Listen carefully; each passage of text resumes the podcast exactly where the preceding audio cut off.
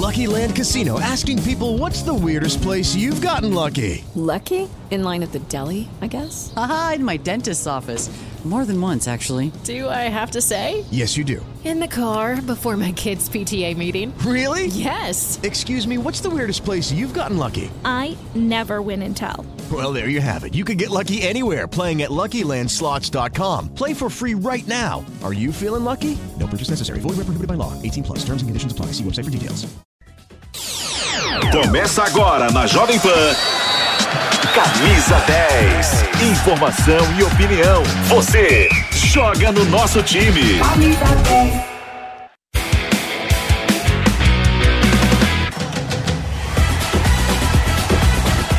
Oi, gente, pode chegar. Estamos começando mais um Camisa 10 numa semana importante, semana de clássico. Temos também Libertadores e os nossos repórteres vão girar por aqui com as principais informações. Estou muito bem acompanhada também do Flávio Prado para trazermos então esses destaques. E começamos já falando de Corinthians.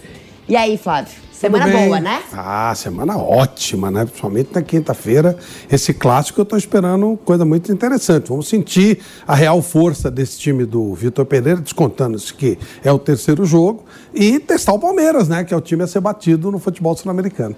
E pela primeira vez, um clássico sob o comando de dois portugueses. Então, é um derby português. Vamos aos destaques então do Corinthians. Após goleada de 5 a 0 sobre a Ponte Preta, os ânimos pelos lados do Parque São Jorge estão renovados. É inegável não deixar escapar um sorrisinho.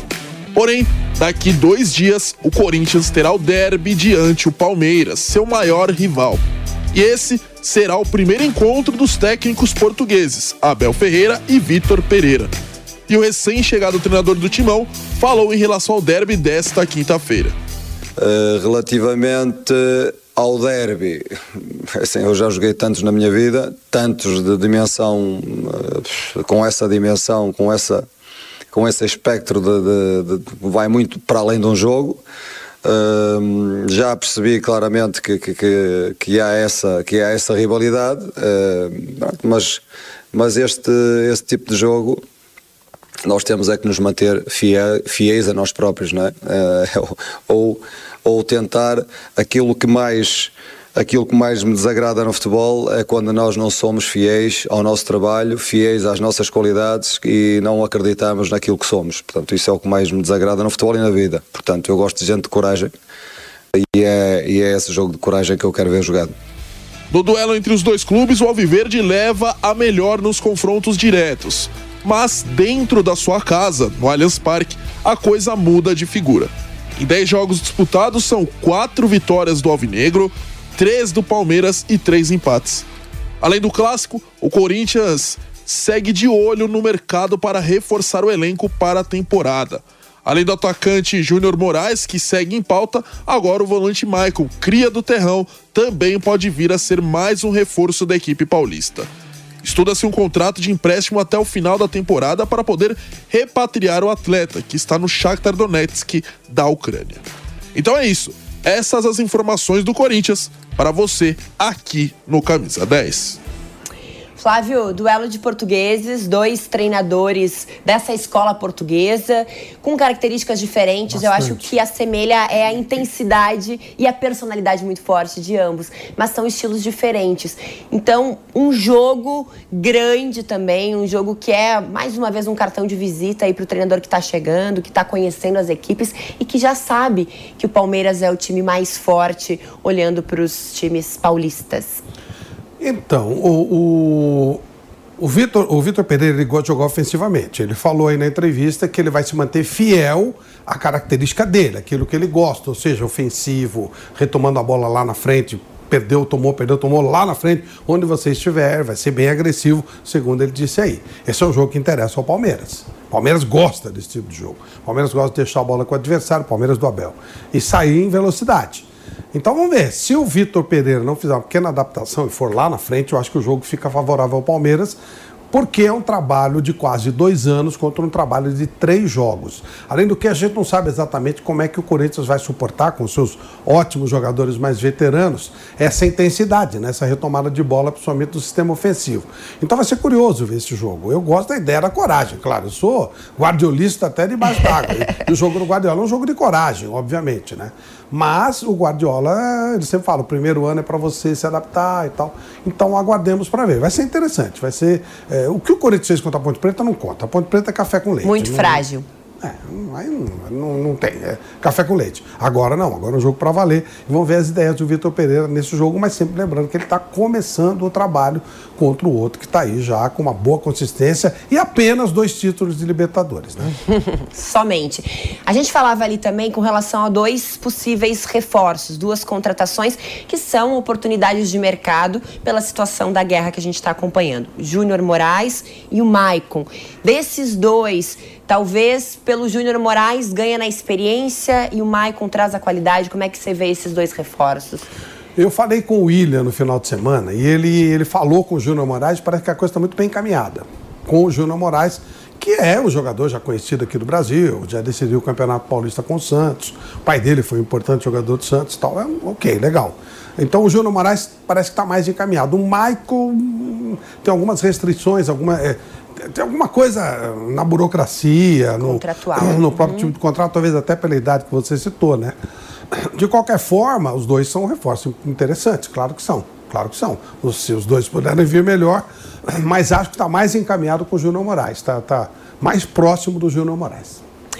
Vamos então aos destaques desse Palmeiras, que venceu um clássico no final de semana, também está muito embalado aí no Campeonato Paulista e, claro, vem dessa boa sequência depois de conquistar mais um título sob o comando de Abel Ferreira.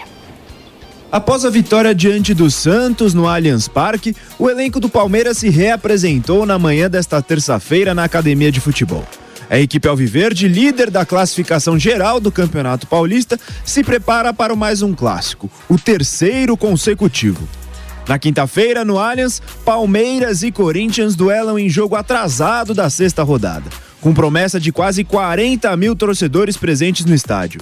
Invicto em confrontos contra os rivais estaduais na temporada, o Verdão quer garantir a primeira colocação geral e, consequentemente, a vantagem do mando de campo na fase de mata-mata. Fora dos gramados, o técnico Abel Ferreira e sua comissão técnica lançaram na noite de ontem o livro Cabeça Fria, Coração Quente, que conta os bastidores da experiência do treinador e seus auxiliares na equipe do Palmeiras. Em evento realizado na sede da Faculdade das Américas, uma das patrocinadoras do Verdão, Abel contou que todos os valores arrecadados serão revertidos para o Instituto Ayrton Senna e a ONG Amigos do Bem. Além disso, o português revelou que uma nova versão será produzida, com a inclusão das experiências vividas pelos portugueses no Mundial de Clubes e o título da Recopa Sul-Americana. As receitas deste livro são para ajudar alguém, portanto, este livro tem também uma vertente solidária muito grande.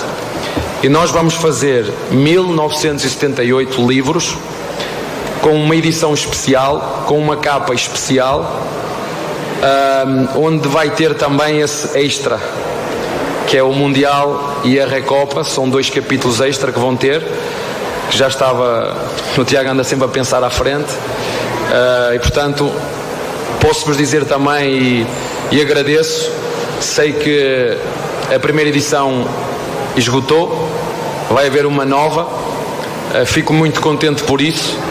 Uh, e, e vamos ter uma segunda edição, sim. A obra, publicada pela editora Garoa Livros, está sendo comercializada por R$ 74,90.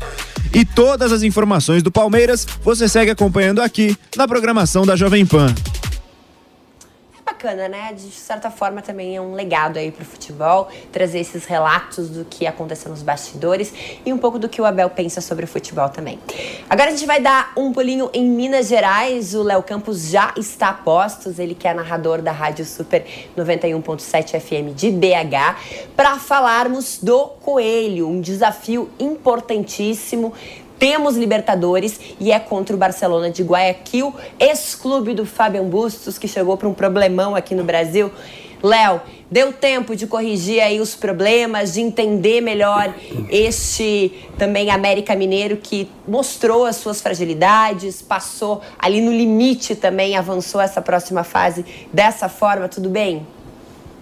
A gente espera que sim, né, Bibiana? Boa, boa, bom dia ainda para você, né? Para todo mundo que está ligado no Camisa 10. Este América que inclusive poupou os seus titulares no jogo do final de semana no Campeonato Mineiro contra o Uberlândia. O América perdeu por 2 a 1 inclusive uma derrota que custou muito caro. O América que está fora das semifinais do Campeonato Estadual. Então o foco é total nesta Copa Libertadores. E o técnico Marquinhos Santos, sempre em entrevista coletiva, demonstrou o conhecimento destas fragilidades do América, especialmente no poder de finalização, na pontaria. Então, com certeza, houve muito trabalho neste sentido. Coelho que deve enfrentar uma forte pressão hoje no Monumental de Guayaquil, aliás, que será o palco da decisão da Copa Libertadores no segundo semestre. Hoje, a Casa do Guayaquil deve receber cerca de 50 mil torcedores. Está todo mundo muito ansioso, torcedores do Barcelona, até porque ele está invicto no campeonato equatoriano, está sobrando no campeonato local. No final de semana, a vitória para cima do Independente Del Valle, que é o atual campeão equatoriano, 2 a 0 quatro jogos e quatro vitórias por lá. E sobre esta pressão que o América deve enfrentar no Monumental de Guayaquil, o Wellington Paulista conversou com a imprensa e falou como deve lidar com tudo isso nesta noite no Equador. Que nada diferente do que a gente está acostumado no Brasil, né? A gente pega alguns times, alguns times com muita torcida no Brasil, que estão sempre com o estádio lotado, o estádio cheio. A gente sabe jogar assim, a gente tem que saber sofrer, a Libertadores é assim, a gente tem que saber e ter em mente isso aí, né? Acho que o mais importante é uma frase que, uma palavra que eu costumo falar bastante para os meninos que é, que é, é, é, sofrer. Saber sofrer, aliás, uma, uma frase, né? Saber sofrer para que a gente consiga fazer um grande jogo e buscar a vitória a todo momento. Ô, Léo, saber Esse sofrer. é o torcedor que sabe sofrer, né, Bibiana É, eu ia dizer, saber sofrer. Isso o América fez bastante aí nos últimos jogos, conseguiu um resultado positivo, avançou, mas tem um confronto para enfrentar um time que é mais forte do que os adversários anteriores também. Com certeza. O próprio Wellington Paulista falou isso durante a coletiva. É, tem o conhecimento de que o Barcelona é um time mais forte. Ele, inclusive, jogou com o Pineda, que é um dos jogadores à disposição do técnico Jorge Célico. E o América poupando os seus titulares, então a gente imagina que pode repetir a escalação no jogo de hoje. O Jailson, é, o goleiro, com a opção do Patrick na lateral direita, Iago Maidana e Éder, a dupla de zaga, e o Marlon fechando a defesa pela esquerda. Ali na trinca do meio tem o Juninho, o Lucas Cal e o Alê, e a trinca do ataque, Everaldo, Pedrinho e o Wellington Paulista. O Wellington Paulista que marcou dois gols naquela vitória 3 a 2 a virada histórica sobre o Guarani e depois o América faturou nos pênaltis. Primeiro jogo semana passada contra o Barcelona de Guayaquil foi 0 a 0, permanecendo o empate por qualquer placar. Teremos a decisão nos pênaltis hoje no Equador. A vitória é simples para cada equipe, evidentemente, já basta para avançar para a fase de grupos. E quem avançar para a fase de grupos garante pelo menos 3 milhões de dólares, cerca de 15 milhões de reais, na fase de grupos da competição continental, Bibiana.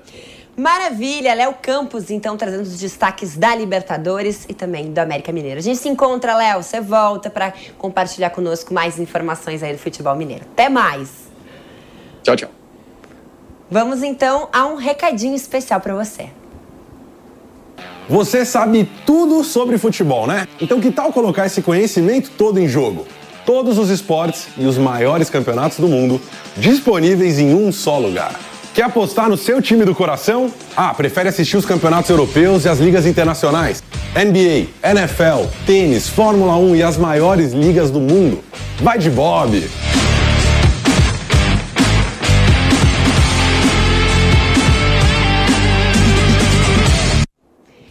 11h47 agora e vai dando aquela fome. Olha só a dica que a gente preparou para você também.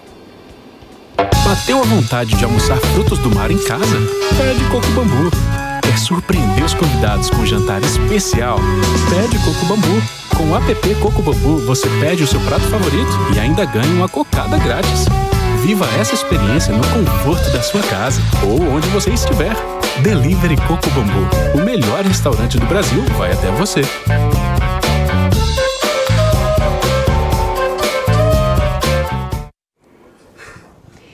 Vamos começar então o nosso giro de repórteres agora falando de São Paulo. Chacon já está posicionado no CT da Barra Funda para trazer então os destaques deste São Paulo com a semana cheia, digamos assim, para trabalhar. Tudo bem, Chacon?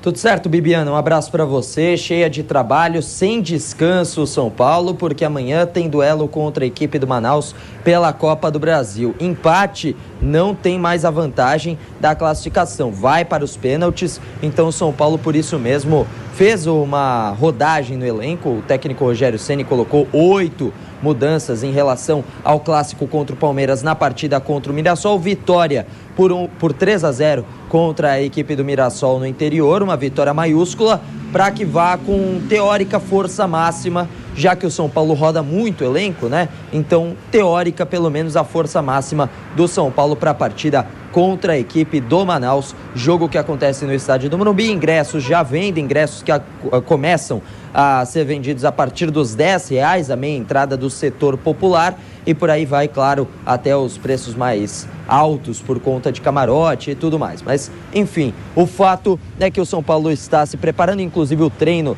dessa terça-feira começou às 10 da manhã e terminou aí por volta a 15 minutos, né? Por volta de 15 minutos já terminou o treino de São Paulo, um treino mais intenso, por isso um pouco mais curto, e o São Paulo basicamente pronto para a partida contra o Manaus. Depois da vitória, ainda voltando a falar da vitória contra a equipe do Mirassol, é, além do retorno do Rigoni balançando as redes, também apareceu o Toró aí marcando o gol pelo São Paulo. Ele que não vinha sendo tão utilizado, entrou durante a partida e marcou um dos gols do São Paulo. O Reinaldo também marcou. O Reinaldo que inclusive tem um aproveitamento fantástico quanto à questão de pênaltis marcados, né? Foram 18 que ele cobrou até hoje, né, com a camisa do São Paulo, e foram 17 gols. O único que ele errou foi contra o Goiás em 2019, que culminou na queda do técnico Cuca naquela ocasião. Inclusive, ele, o Reinaldo, ele é um jogador que teve a sua passagem, né, começou o seu, a sua trajetória no futebol no interior, né, em Penápolis, na Penapolense, antes de ir ao São Paulo. E teve uma pessoa muito querida que acabou é, cuidando dele nesse início de temporada, que é a tia Nena. Né? E a tia Nena falou nos bastidores do São Paulo, né? na, na parte dos bastidores, depois da vitória foi, foram divulgados os bastidores que acabam cativando muito o torcedor, falou que profetizou o gol do Reinaldo de pênalti contra o Mirassol.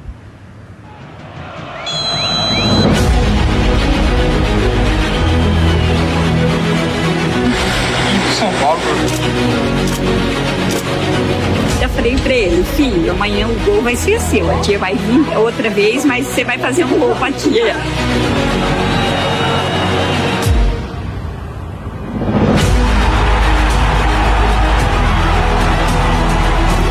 A tia Nena é uma benção que apareceu na minha vida. Eu, sem ninguém, é, vim de longe, de Alagoas, e ela me acolheu muito lá em Penápolis. Então, um beijo. Esse gol foi pra senhora, que Deus abençoe a senhora.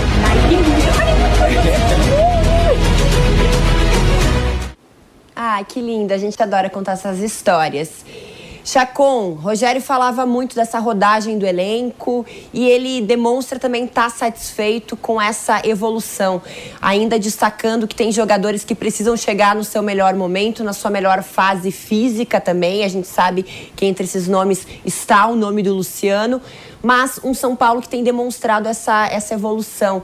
Isso tem sido percebido internamente da mesma forma? Quais são as informações que você tem com relação ao entendimento deste elenco com o trabalho do Rogério Ceni?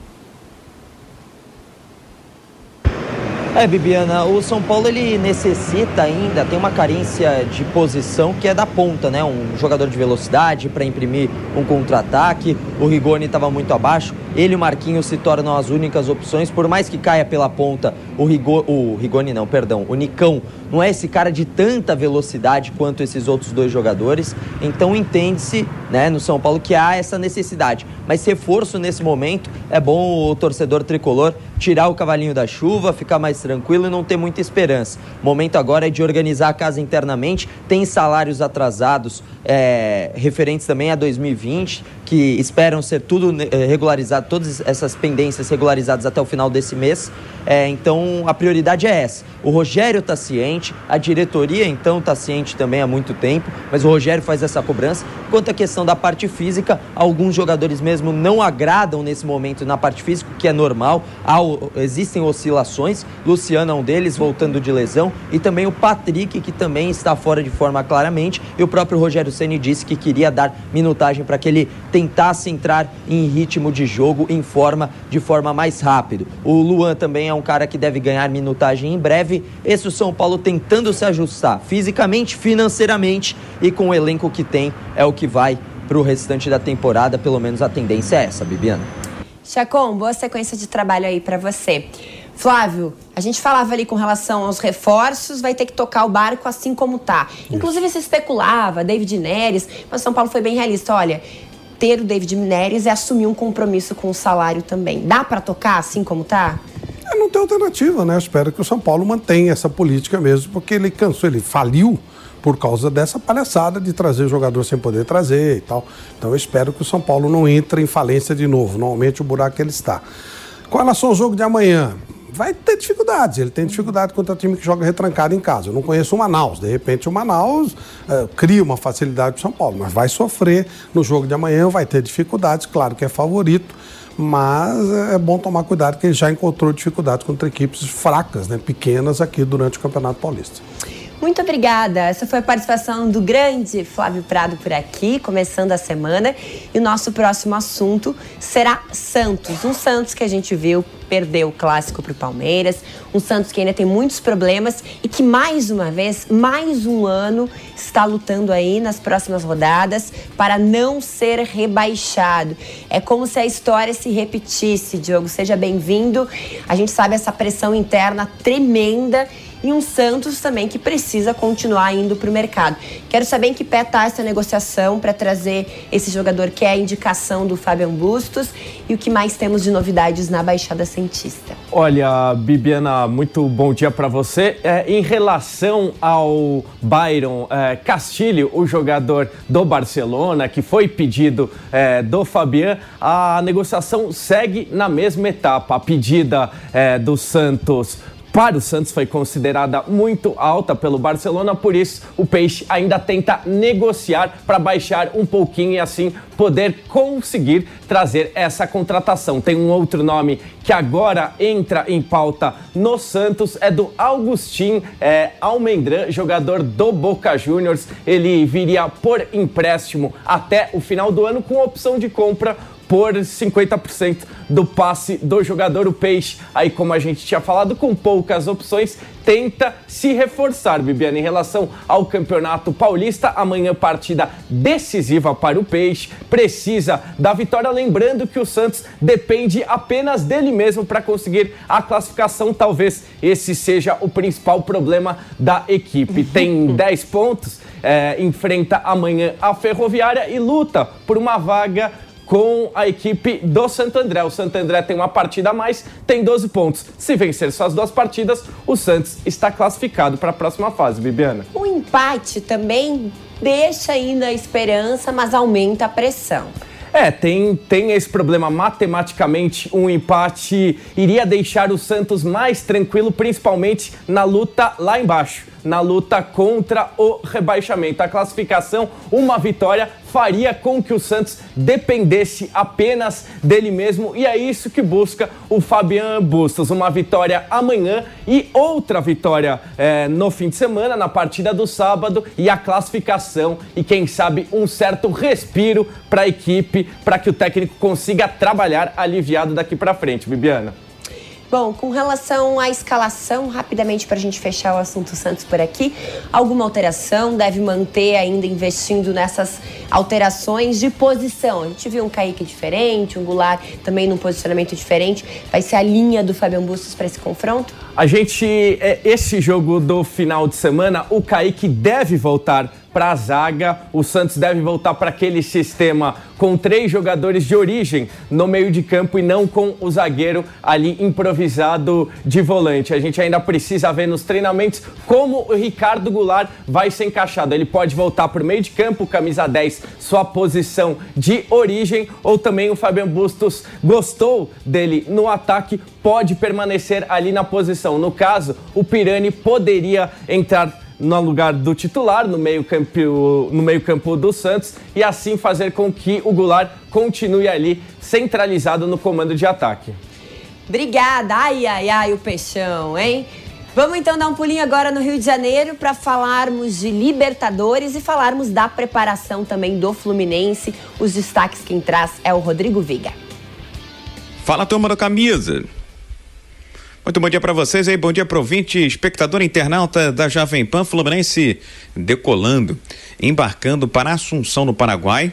Eu não gosto de chover no molhado, mas lá, nesta quarta-feira, vai ser uma verdadeira guerra contra a equipe do Olímpia, porque afinal de contas vale vaga na fase de grupos da Libertadores da América. O Fluminense está, vou dizer assim, a um empate. Eu não gosto de comemorar a derrota, mas talvez a uma derrota por um gol de diferença para chegar à tão sonhada fase de grupos. Fez o serviço aqui no Rio de Janeiro, 3 a 1 com direito a golaço do Luiz Henrique e dois do Cano, e agora pode perder por um gol de diferença em Assunção, no Paraguai. O clima vai ser bastante hostil torcida local se preparando para incomodar a presença do tricolor das Laranjeiras. O Olímpia vem empolgado depois de vencer o Cerro Portenho, depois de mais de 40 anos na casa do adversário pelo campeonato local e ainda tem uma pressão enorme para cima da arbitragem liderada, capitaneada pelo corpo diretivo, pela cúpula do próprio Olímpia eh, do Paraguai. Na bola, eu sou muito mais Fluminense, mas é tricampeão da Libertadores da América, os paraguaios conhecem bem como funcionam as coisas dentro da Confederação Sul-Americana, a Comebol, é bom ficar de olho bem aberto, de olho bem atento. O tricolor das Laranjeiras, por sua vez, mantém aquela base, o esquema 3-4-3, alicerçado ali atrás pelo Felipe Melo, muita briga na segunda linha com os quatro homens e, é claro, apostando todas as suas fichas. No centroavante Cano, jogador que precisa de uma bola para resolver o jogo e, é claro, no perna longa do Luiz Henrique, que está sendo vendido, eu digo, hein, barato para o Bet da Espanha por 13 milhões de euros, algo como 70 milhões de reais. Boa sorte ao Fluminense. O Fluminense é Brasil na Libertadores nesta quarta-feira, rapaziada. Muito bem, as informações então deste Fluminense que a gente vai seguir mostrando aqui no nosso Camisa 10 ao longo da semana. Nos encontramos, amanhã tem mais. Tchau, tchau.